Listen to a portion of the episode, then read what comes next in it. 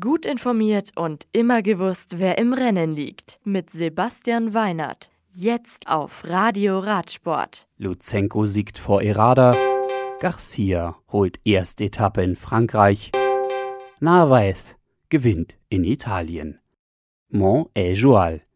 Bei der 107. Tour de France gewinnt die Bergankunft der sechsten Etappe am Donnerstag von Letay über 191 Kilometer nach Mont Ejual Alexei Luzenko von Astana vor Jesus Errada von Kofidis.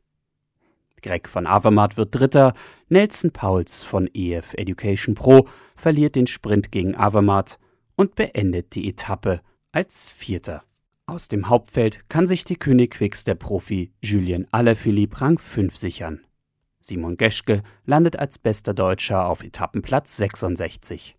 Adam Yates bleibt im Maillot jaune, Sam Bennett baut die Sprintwertung gegenüber Sagan auf 12 Zähler aus, Tadej Pogacar bleibt bester Jungprofi und Benoit Cosenfroy bester Bergfahrer.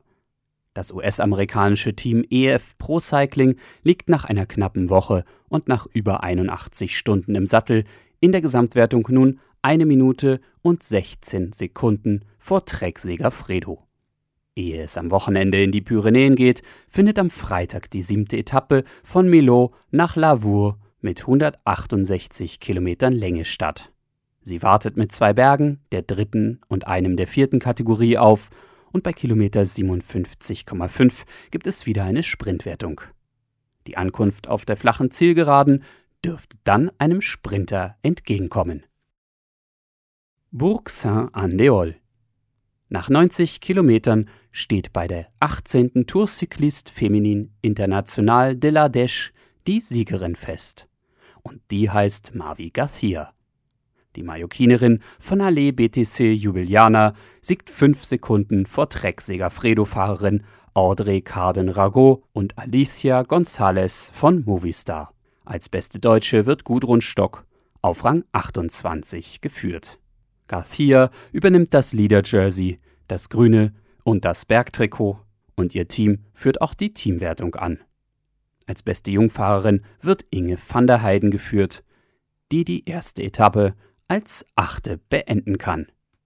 Am Freitag geht es dann über 135,6 Kilometer von Saint-Georges-les-Bains nach Fondure. Die Etappe wartet gleich mit drei Sprintwertungen einem Or-Kategorie und zwei Erstkategoriebergen auf die Fahrerinnen. Weitere Bergwertungen und eine Bergankunft auf 1400 Metern machen die Etappe alles andere als einfach.